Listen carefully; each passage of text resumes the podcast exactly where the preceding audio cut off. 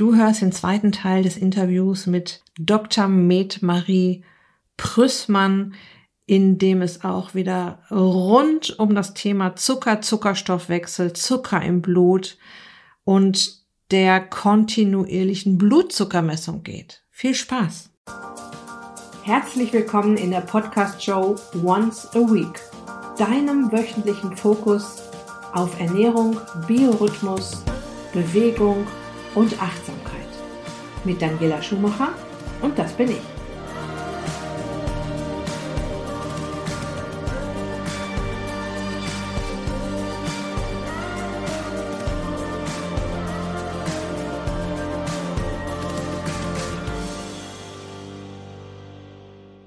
Ja, ich kann das gar nicht oft genug wiederholen. Deshalb hier nochmal als kleine Erinnerung. Wenn Insulin auf dem Weg ist, wird die Fettverbrennung gehemmt. Und wenn Insulin lange immer wieder über den Tag verteilt im Blut unterwegs ist und umherschwirrt, ist die Fettverbrennung nicht mehr möglich für deinen Körper. Das passiert über mehrere Wege, die wir hier im Podcast schon ganz oft besprochen haben. Und es geht dabei natürlich vor allem um den Raketenzucker. Du weißt ja auch schon, dass du auch, wenn du dich gesund ernährst und abnehmen möchtest, weiterhin Zucker essen darfst. Dass es auch in Gemüse, Salat und Obst jede Menge Kohlenhydrate, sprich Zucker gibt. Ja, also du wirst niemals in die Situation kommen, dass du kein Zucker mehr isst. Das ist absoluter Blödsinn oder keine Kohlenhydrate. Das ist auch ein Begriff. Das ist auch immer wichtig zu erwähnen. Kohlenhydrate gleich Zucker, Zucker gleich Kohlenhydrate. Und in den Episoden Zucker bei die Fische habe ich mich ja sehr mit dem Thema Blutzuckerspitzen befasst. Ich hatte in dieser Zeit eine Sonde im Arm, die meinen Blutzuckerspiegel kontinuierlich gemessen hat. Ich konnte das also alles ganz genau beobachten und bewerten. In dieser Zeit habe ich mich auch mit den sogenannten Glucose-Hacks befasst, die seit einiger Zeit durch die Welt kursieren. Und ja, natürlich wollte ich mir für mich und auch für meine Teilnehmerinnen im Coaching und auch für meine Podcast-Hörerinnen diese ganze Sache mal ganz genau ansehen. Und wie du schon aus der letzten Episode weißt, bin ich dann immer wieder auf die liebe Dr. Marie Prüssmann gestoßen. Und das war natürlich Grund genug, sie in den Podcast einzuladen, sie gründlich auszufragen, was Zucker aus Sicht einer Ärztin in unserem Körper macht was ihre Erfahrungen mit der kontinuierlichen Blutzuckermessung sind und wie ihre Sicht auf die Insulinresistenz und die Diabetes Typ 2 sind. Hier kommt der super spannende zweite Teil des Interviews. Viel Spaß! Aussagen von Experten, äh, auch von auch meine Dozenten haben damals gesagt, so 85 ist ein guter Wert, Milligramm pro Deziliter. Und ja, und was ist jetzt zum Beispiel auch zu niedrig. Also ich habe zum Beispiel festgestellt, dass bei mir nachts der auch ganz mal ganz drunter geht, ne? Also richtig unter den Bereich, der überhaupt noch angezeigt wird, 55 Milligramm pro Deziliter. Und darunter wird er nicht mehr angezeigt. Ne? In welcher Bandbreite bewegen wir uns, wenn du von, von normalen Werten sprichst? Hm. Also wir müssen auch einmal kurz differenzieren zwischen der kontinuierlichen Glukosemessung im Gewebe, die also mit den Sensoren gemessen wird. Ähm, da nochmal ganz kurz, da wird die Glukosekonzentration im, in der interstitiellen Flüssigkeit gemessen. Ja, das ist der Raum zwischen einer Zelle und dem Gefäßsystem. Ja, dieser Raum ist im Grunde das Medium für den Austausch von Substanzen zwischen Blut und Zelle. Ja, das ist ein anderer Wert als die Blutzuckermessung über die Kapillare, wenn ich mich piekse, ist ein anderer Wert der Blutzuckermessung des arteriellen Blutes und des venösen Blutes. Und es macht auch einen Unterschied, ob ich mich am großen C piekse oder am Finger. Es macht einen Unterschied, ob ich die Glukosekonzentration im Gehirn, ich meine, das macht man jetzt eher auf einer Intensivstation, messe, oder direkt im Herzen. Ja, wir haben ja diese zentralen Venenkatheter und so weiter. Wenn man die alle nebeneinander legt, habe ich immer einen anderen Zuckerwert. Mhm. Ja, ich nenne ihn jetzt Zuckerwert. Immer eine andere Glukosekonzentration. Warum? Naja, die soll ja eigentlich auch zu den Zellen hin. Wenn ich überall die gleiche Konzentration habe, dann weiß ich, habe ich hier ein Stoffwechselproblem. Die Zellen nehmen nichts mehr auf oder können nichts aufnehmen, beziehungsweise es wird auch nichts umverteilt. Also die Leber gibt nichts ab.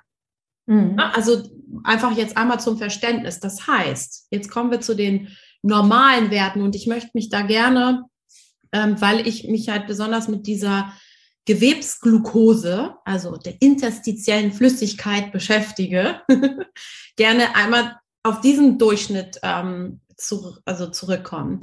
Es gibt eine Studie von 2019, ich weiß nicht, die kann man ja nachher unten reinpacken, ähm, vom Journal of Clinical Endocrinology uh, and Metabolism. Ähm, die hat Werte, also die Glucose-Durchschnittswerte von 100 plus minus 7 Milligramm pro Deziliter mhm. veröffentlicht. Bezogen jetzt auf die Gewebegeschichte. Ja, bezogen auf Sensoren. Das ist eine mhm. Studie, die mit diesen Sensoren durchgeführt wurde.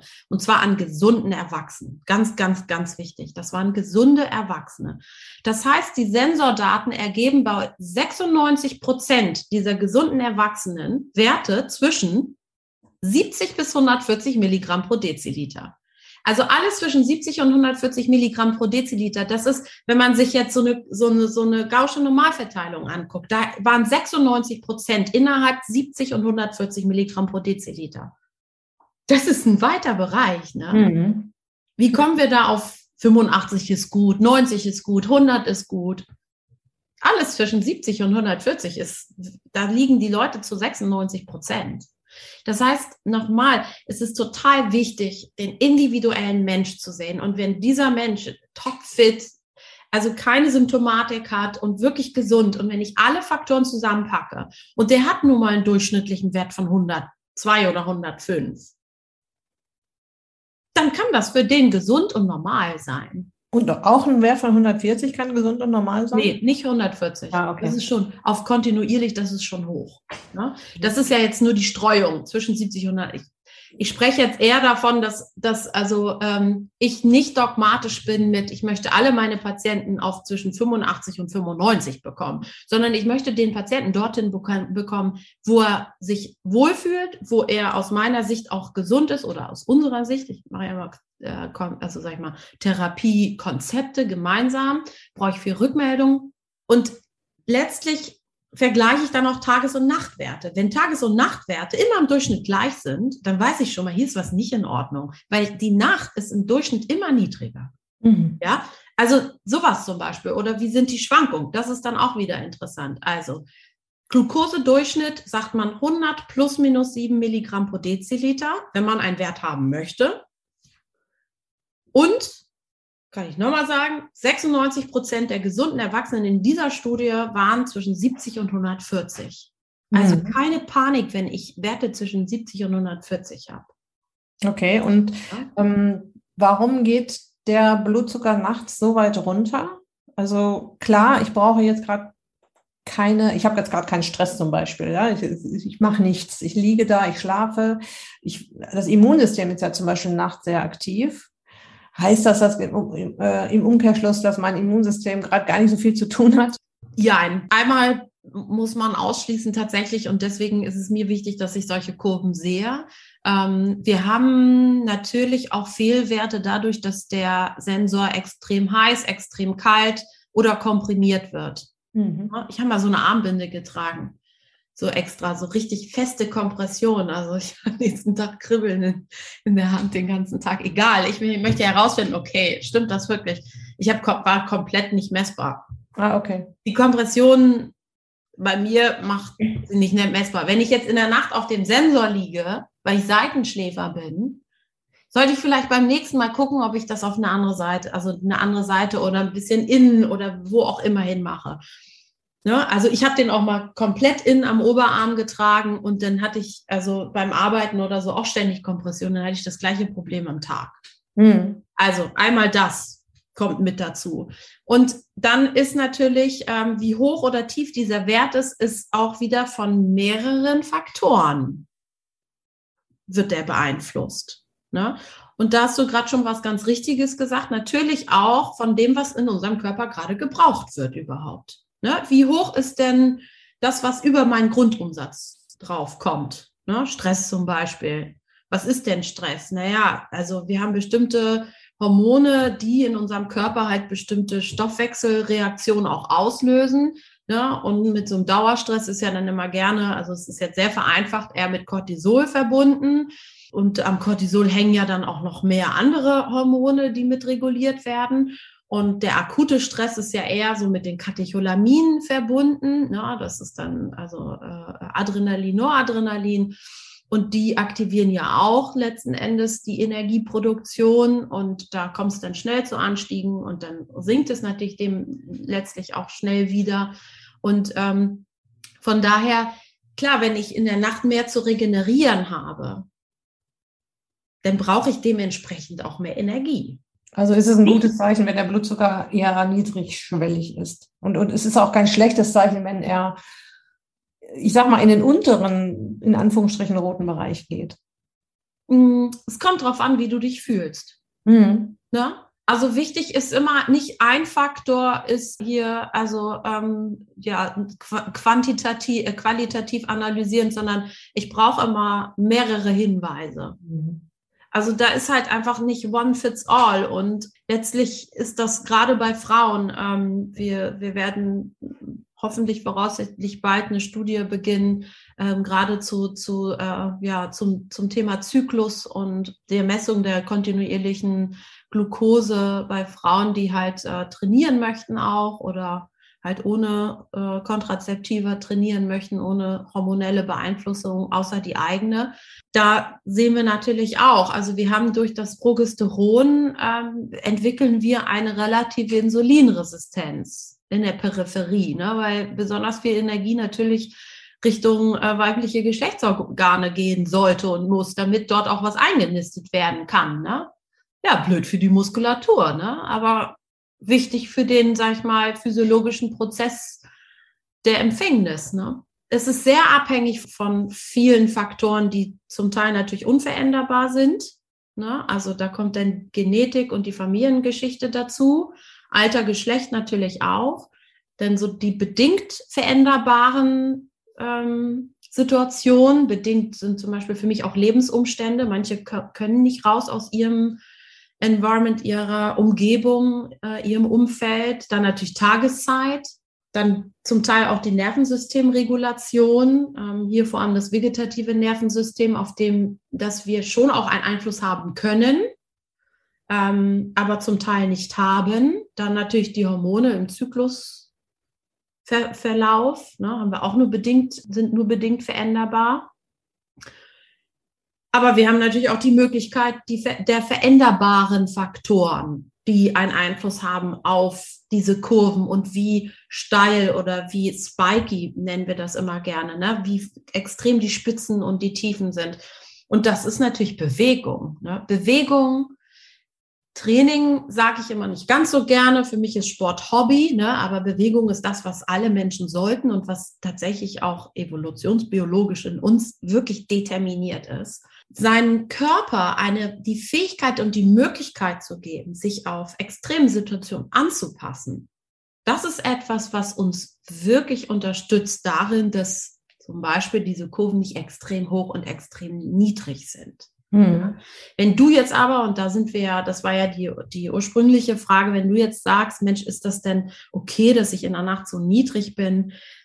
Ja, das ist okay, solange du dich gut und gesund fühlst und solange du am Morgen aufwachst, so einen kleinen Peak siehst, ne, der ist ganz typisch, weil morgens ist halt nun mal, wird Cortisol ausgeschüttet und das aktiviert uns. Ne? Und dann werden, werden auch Kohlenhydrate beziehungsweise Glucose wird dann, wird dann ausgeschüttet. Und den braucht dann unser Körper auch zum Starten. Also was für eine coole Spritze, der, was, das funktioniert, ohne dass wir irgendwas tun. Außer aufwachen vielleicht. Ne? ja. Und wenn du das hast, äh, dann würde ich einfach de facto schon mal sagen, top, ähm, ich habe tatsächlich die Frage auch von Teilnehmerinnen bekommen, die den Sensor auch, auch äh, getestet haben. Ich habe es auch bei mir gesehen, dass der Blutzucker so richtig runtergeht, aber ich habe im Prinzip dasselbe geantwortet. Wie fühlst du dich?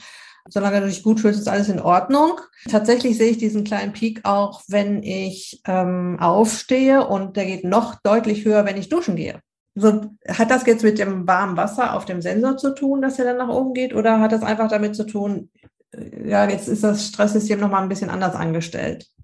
Da ist Wasser, das ist warm oder kalt, ich mache auch Wechselduschen und so weiter. Reagiert da der Blutzuckerspiegel auch direkt drauf? Ja, das ist eine Aktivierung. Ne? Einmal reagiert er tatsächlich auf Temperatur. Ne? Also ich habe mich da auch mit Diabetikern drüber unterhalten, ganz zu Beginn natürlich, ne? die so einen Sensor tragen. Mensch, was siehst du denn da?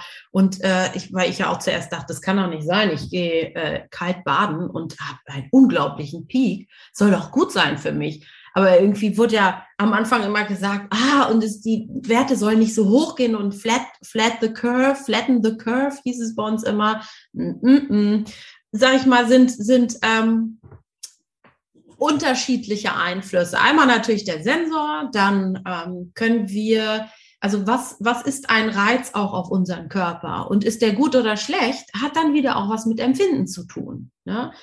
Ich würde jetzt nicht jemand, der, der, also sage ich, zu mir in die Praxis kommt und total ermüdet ist und wirklich, also sage ich mal, nach jedem äh, Treppengang, also sich erstmal hinsetzen muss und so gar nicht mehr aus dem Quark kommt, ähm, dem würde ich jetzt nicht empfehlen, Mensch, fangen Sie doch mal an mit Kaltbaden. Soll so gut sein. Ne?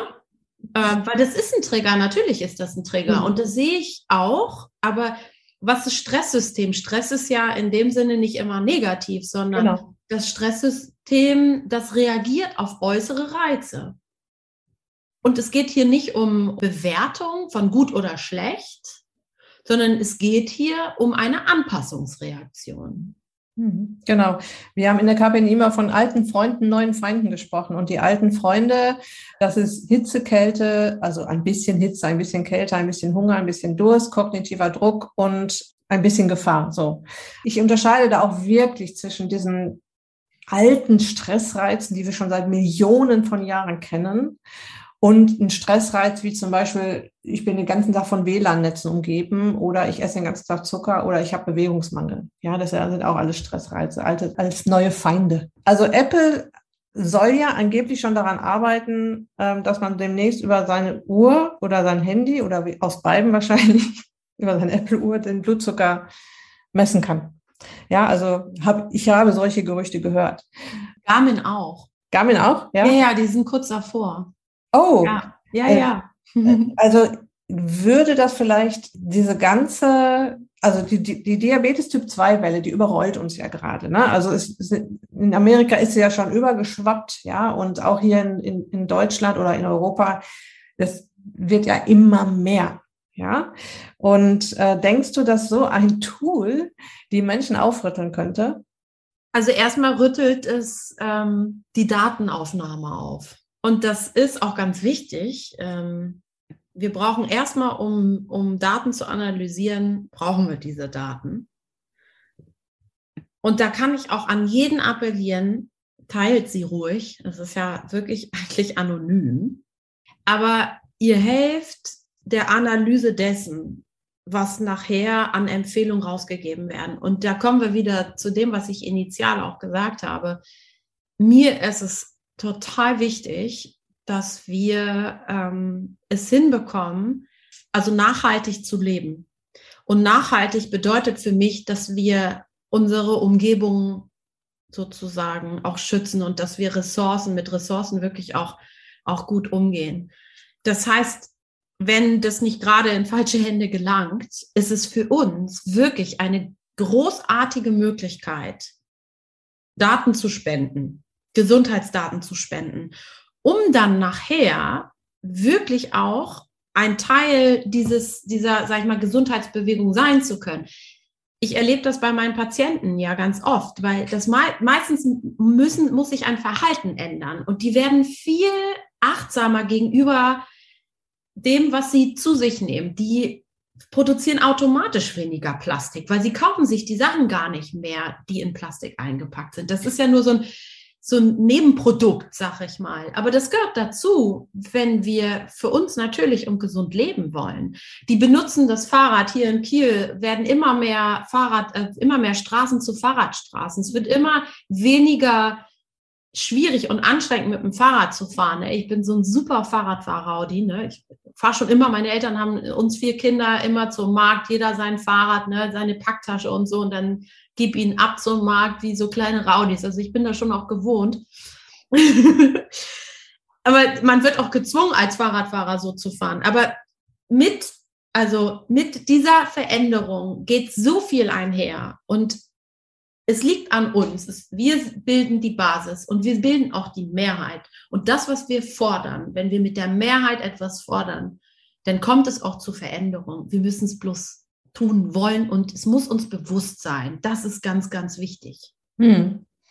Ich hatte dann ein interessantes Interview auch mit dem Peter Spork. Ich weiß nicht, ob ihr den kennt. Mhm. Er hat auch ein Buch drüber geschrieben und da sind die Leute erst so drauf angesprungen nach dem Motto, ich gebe doch nicht meine Daten her, das ist ja äh, Datenüberwachung und, mhm. und so weiter. Natürlich sind die Leute alle auch so ein bisschen durch Google und weiß ich nicht wen alle so ein bisschen geschädigt. Aber genau das, was du sagst, ist natürlich richtig. Wenn wir das erlauben, dass mit unseren Daten, die ja jetzt wirklich anonymisiert sind, ähm, ge gearbeitet wird. Ja, das ist ja, das darf auch hier gern eine Message in dieser Podcast-Episode sein, dass wir ähm, damit allen helfen. Ja, allen Menschen helfen, auch den Kindern und, und äh, Kindeskindern der Gesellschaft, weil wir eben die, die Wissenschaft unterstützen. Ne? Total. Das ist auch der Grund mit, ähm, warum ich in diese Richtung ähm, mit Biohacking und verschiedene Devices ausprobiere, ob es der Aura Ring ist, einfach um, um halt diese qualitative Analyse auch machen zu können und dann auch Gesundheitsdaten mit einzuspeisen. Letztlich führt das ja, wenn es richtig genutzt wird, das steht wirklich im Vordergrund. Bloß wir selber sind auch dazu, also dafür zuständig, diese Entscheidung zu treffen und mhm. diese Forderung zu stellen. Nichts zu tun bedeutet, es wird nichts, es wird sich nichts ändern. Genau. Also der Grund, warum ich mir den Sensor gekauft habe, einmal meine Neugierde und ich wollte einfach auch testen, was, was von diesen ganzen ähm, Flatten the Curve Dingen die es so gibt. Ja, ich von Essigwasser trinken bis Bewegung hattest du schon angesprochen. Da können wir gleich nochmal kurz drauf eingehen, das wirklich sehr wirksam ist. Erst das Gemüse und das äh, Eiweiß und das Fett essen und dann das Brot.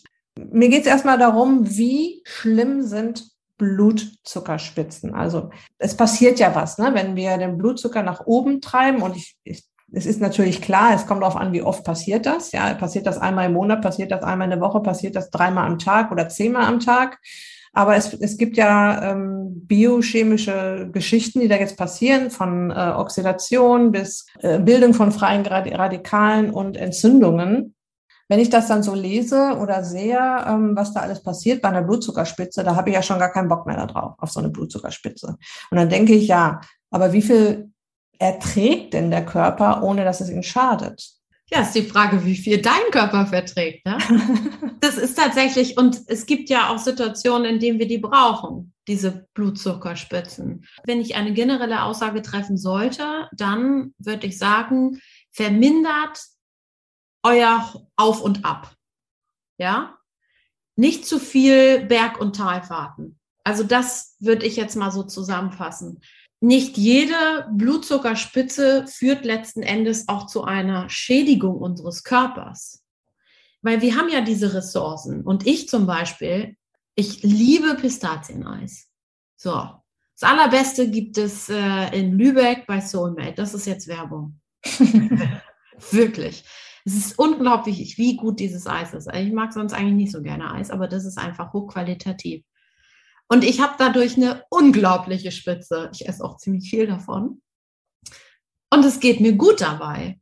Letztlich ist es immer wieder die Frage, welche Ressourcen, welche Kompensationsmöglichkeiten habe ich? Und wenn ich jemand bin, der mit massenhaft Symptomen kommt, die da, Symptomen kommt, die darauf zurückzuführen sind, dass eventuell eine Insulinresistenz vorliegen könnte, also ein gestörtes Gleichgewicht in meinem Körper, eine Fehlfunktion in meinem Körper, meines Stoffwechsels, dann ist so eine Spitze natürlich in Anführungsstrichen schädlich. Wenn ich jetzt aber gesund bin, dann genieß die Spitze. Also ich genieße die, ne? Und mach dir nicht noch Stress. oh Gott, jetzt ist schon wieder und jetzt gucke ich am Ende des Tages meine Werte an und jetzt habe ich äh, eine, eine Variabilität, jetzt heißt es Stabilität mittlerweile bei Super Sapiens. Äh, von 20 und sonst bin ich doch auf 13. Jetzt habe ich mir Schlechtes heute getan. Jetzt ist bestimmt der Schlaf schlecht. Nee, der Körper kann so gut kompensieren. Und auch so hin und wieder tut dem das auch mal ganz gut. Ne? Mal so eine richtig schöne Insulinausschüttung. Also mal so, das habe ich dann auch so richtig schön. Dann hinter Werte von 55. Und dann denke ich, ach ja, super, funktioniert ja noch. Ist ja prima. Ne? Auch das, das mache ich auch mit meinen Patienten, wo ich Analysen mache. Da teste ich sowas auch. Genau, also ich denke auch, auf jeden Fall macht hier die Menge das Gift und äh, der, wenn der Körper gut kompensieren kann, das sieht man ja dann auch, wenn, wenn man es misst, dass, ja guck mal, ja, genau wie du es gerade äh, gesagt hast, wird schön abgefangen. du hast mal einen Satz gesagt äh, in einem anderen Podcast, äh, für längere Prozesse ist Insulin nicht gemacht. Für längere Prozesse ist Insulin nicht gemacht. Wie lang dürfen sie denn sein oder wie kurz sollten sie sein? Also ich versuche halt herauszufinden, wo ist die Grenze. Ne? Und bei meinen Leuten geht es um das Thema Abnehmen. Ja, und wenn Insulin am Start ist, also ist, die eine Geschichte ist die gesundheitliche Ebene, was wie, wie gefährlich, wie ungesund ist so eine Blutzuckerspitze. Und die andere Sache ist natürlich das Thema Abnehmen. Und bei jeder Blutzuckerspitze ist natürlich Insulin am Start und hemmt die Fettverbrennung. Das ist ja das, die andere Seite. Also, was ist ein längerer Prozess und was ist ein kurzer Prozess? Kann mich nicht hundertprozentig erinnern, ähm, in welchem Kontext. Also das muss man im Kontext sehen. Letztlich ist ja Insulin ein aufbauendes ähm, Hormon, ein aufbauendes Peptidhormon. Eines der wichtigsten, die wir sicherlich haben. Es schützt uns unglaublich. Ne? Also es ist wirklich, es ist Gold wert. Dementsprechend äh, äh ist es natürlich mit dem Fett auch so eine Sache und mit dem Abnehmen. Und Insulin gehört nicht auf Dauer in erhöhten Mengen in unser Blut. Ja, es sollte nicht zu einem Hormon werden, was kontinuierlich im Körper sein muss, weil eben diese, dieser Gleichgewicht, dieses Gleichgewicht in der Leber nicht aufrechterhalten werden kann. Ich mache mit meinen Athleten zum Beispiel, also wie gesagt, also Insulin ist, ist ein toll äh, anabol wirkendes Hormon. Und wenn wir das zum Beispiel nach einer intensiven Trainingseinheit und dann Aufnahme von, von ähm, also orale Aufnahme von, von Zuckern wirklich auch gezielt eine Ausschüttung haben möchten, weil wir mehr aufnehmen als der Sportler verbraucht hat zum Beispiel oder die hinterher, also nach einer sportlichen Einheit, die Muskeln auch an Zucker aufnehmen würden. Ne? Wir haben ja den großen Vorteil während der Bewegung, dass unsere Muskeln ähm, insulinunabhängige Glukosetransporter einbauen in die Zellwand. Und die bleiben auch noch nach der Bewegung für eine kurze Zeit allerdings bestehen. Bei ja. Männern etwas länger als bei Frauen. Man sagt immer so, bei Frauen ist das so ein Zeitfenster von einer Stunde und bei Männern ungefähr von zwei Stunden. Das heißt, wir nutzen diesen Effekt, um ganz easy unsere Glykogenspeicher wieder aufzufüllen, ohne große Mühe für den Körper.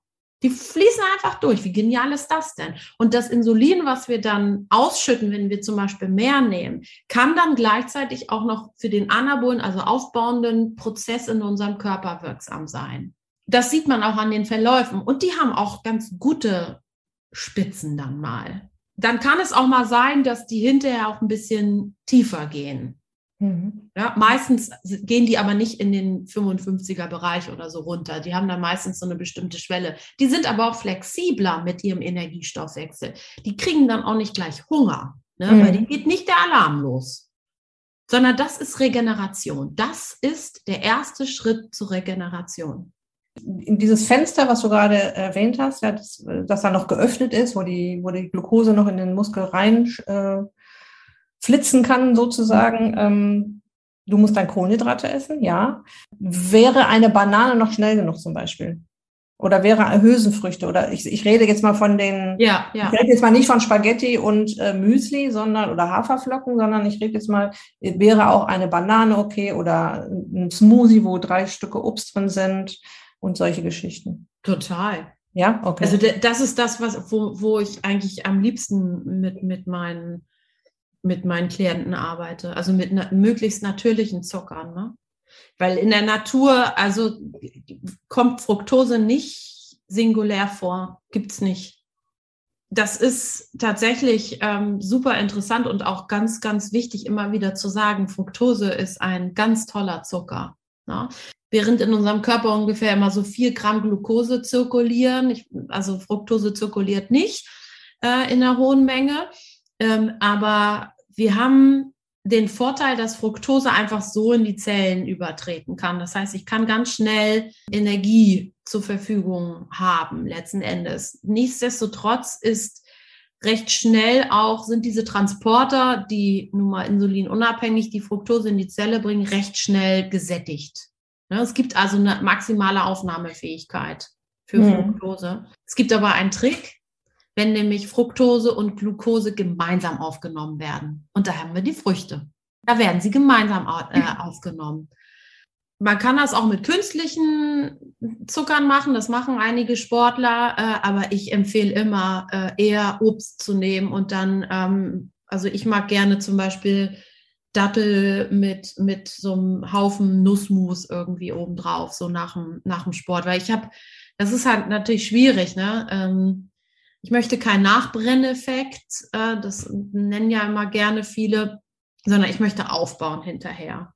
Ne? Ich möchte meine Glykogenspeicher schnell wieder voll haben, weil wenn ich Sport mache, mache ich das nicht, damit ich abnehme, sondern ich mache Sport. Das ist jetzt halt mein Ziel. Ne? Das ist also abhängig, welches Ziel habe ich. Ich mache Sport, um mehr Energie zur Verfügung zu haben. Das kann ich ja nicht Energie reduzieren. Ne? Kann ja nicht sagen, ja, dann esse ich erstmal zwei Stunden nichts. Hm. Ja, dann kommt natürlich das Tief. Das ist jetzt nochmal ganz wichtig, das zu sagen, dass es auf das Ziel ankommt. Ja, du möchtest ähm, ordentlich nachfüllen. Mein Mann auch, zum Beispiel, wenn er vom Lauf kommt oder einen Marathon gerade hinter sich hat, was weiß ich. Frauen, die abnehmen wollen, haben ja ein ganz anderes Ziel. Ja, die werden jetzt nicht äh, sagen, ich war jetzt eine Stunde walken und ich muss mir jetzt erstmal hier äh, die Datteln reinhauen, um meine Glukosespeicher wieder zu füllen. Also da, da ist ja eher der Weg andersrum, dass durch die Bewegung die Glukosespeicher überhaupt mal angeknabbert werden und äh, dass man überhaupt wieder Platz hat, um da wieder was reinzupacken. Und da kommen wir zu dem einen Gedankenproblem, sag ich mal so. Was passiert denn dann in unserem Körper? Die haben ja meistens tatsächlich durch die Adipositas, haben die ja schon einen nicht ganz so normalen Stoffwechsel. Und ich möchte ja durch meine Bewegung mehr Energie zur Verfügung haben. Wenn ich jetzt aber nach so einer Bewegung, also da sind ja meine Energiespeicher hinterher leer. Ich brauche aber Energie zur Re Recovery. Ich brauche zur Regeneration Energie. Wenn der Körper aber gar nicht so die Fähigkeit hat, diese Energie dann aus den Speichern zu nehmen, weil die sind ja für eine andere Not da, dann komme ich in ein Problem. Dann ermüde ich. Dann bringt mir aber auch die Bewegung keinen Spaß. Mhm, genau. Das heißt, so ein kleines bisschen zu sich zu nehmen, um doch diesen Effekt der schnelleren Regeneration zu nutzen. Es geht hier wirklich um die schnelle Regeneration und nachhaltig auf lange Zeit gesehen, dann den Energiestoffwechsel zu verbessern, den flexibler zu machen und dadurch abzunehmen. Und dann kommen wir nämlich ganz nebenbei dazu, dass wir automatisch abnehmen. Und zwar nicht dadurch, weil ich Kalorien reduziere, sondern weil ich mich bewege, weil ich meinem Körper einen gesunden Stoffwechsel schenke, weil ich ihm zeige, hey, du bist nicht in der Not, auch nach der Bewegung, dass du sofort das, was du überhaupt an Glykogen speichern hast, sofort wieder auffüllen. Du musst danach nicht nach lechzen, weil ich zwei Stunden erstmal warte, bis ich endlich auf die Uhr gucke. Jetzt darf ich was essen, oh Gott. Ne? Sondern ganz easy und ganz entspannt. Und dann nehme ich natürlich nicht ein Kilo in der Woche ab, ja, sondern erstmal verändere ich meinen Stoffwechsel und dann nehme ich automatisch ab, weil ich alle Hormone und alles mitsamt diesen ganzen Stoffwechsel verändert habe und dem auch die Zeit gegeben habe. Das ist Epigenetik. Ich verändere die Umgebungsfaktoren und komme dadurch zu einem gesünderen Stoffwechsel, zu einem gesünderen Leben. Nicht von hm. heute auf morgen. Hm. Das braucht Zeit. Genau. Und äh, so mache ich das ja tatsächlich mit meinen yeah. Teilnehmerinnen. also ähm, sie, sie ähm, bekommen einen flexibleren Metabolismus. Sie gehen so erstmal vom Zucker runter, also hin zu dem natürlichen Zucker wieder, ne? also aus Gemüse, Salat und Obst. Ähm, auch das ist manchmal erstmal ein Lerneffekt. Ach, da ist ja auch Zucker drin. Huch. Ja, daran, da kann ich ja all meinen Zucker mir auch holen. Das erste, was ich ihnen beibringen muss, wieder mehr Fett zu essen, mal auf ihren Eiweiß auch zu achten und dadurch dann auch schön satt zu werden. Und genau das, was du sagst, sie nehmen nicht ein Kilo in der Woche ab, sondern im Schnitt, äh, oft ist es mehr, manchmal ist es weniger, aber im Schnitt aufs Jahr gesehen zwei Kilo pro Monat und eben auch in Verbindung mit Bewegung. Und das ist auch wirklich so interessant zu sehen mit dem Sensor. Ich hatte den, ersten Tag und wir haben gesagt, so, jetzt gehen wir mal richtig testen, sind essen gegangen und haben Brot gegessen und Reis gegessen, also richtig schön den Blutzuckerspiegel nach oben knallen. Das wollte ich natürlich auch erstmal sehen, wie, wie die Kurve nach oben geht. Und das hat, ist auch gut passiert. Das hat allerdings schon so ein bisschen gedauert, so eine halbe Stunde vielleicht. Und dann sind wir nach Hause gelaufen und BM ging die Kurve wieder runter. Und das fand ich auch super interessant, wie sehr Bewegung wirkt. Ja, also die Kurve ging zwar später auch wieder hoch, ja, also fast auch schon wieder in den roten Bereich, aber insgesamt war sie jetzt abgeflacht. Meine Muskulatur holt sich jetzt diesen gerade so schön zur Verfügung stehenden Zucker mal sofort, saugt sie sich die rein. Ist das so? Und genau an dieser Stelle geht es im dritten Teil des Interviews nochmal richtig spannend weiter. Und weil wir hier ja die ganze Zeit über Zucker sprechen und es natürlich vor allem um den Raketenzucker geht, der Zucker, der deinen Blutzuckerspiegel rasend schnell an die Decke treibt, möchte ich dir nochmal meine Zuckerwürfelliste ans Herz legen. Vielleicht hast du sie dir schon längst runtergeladen, aber noch nicht reingeguckt, dann ist mein großer Tipp, geh da noch mal rein, schau sie dir noch mal an, verschaffe dir einen Überblick über die Mengen an Raketenzucker, die in deinem Blut landen. Und wenn du die Zuckerwürfelliste noch gar nicht kennst, kannst du dir für sage und schreibe 0 Euro runterladen auf meiner Website daniela-schumacher.de. Du findest den Link auch in den Show Notes oder auf der Beitragsseite zu dieser Episode kannst du überhaupt nicht verpassen. Mein großer Tipp, verschaffe dir einen Überblick und schau dir an, wie viel Raketenzucker du in deiner Nahrung hast. Ich verspreche dir, du wirst das eine oder andere Aha-Erlebnis haben, was dich schon an die Startlinie bringen kann, um jetzt in die Veränderung zu gehen. Okay, das war's für heute. Ich wünsche dir noch eine wunderbare Restwoche. Lass es dir gut gehen. Pass auf dich auf. Bleib gesund. Bist dich glücklich. Deine Daniela.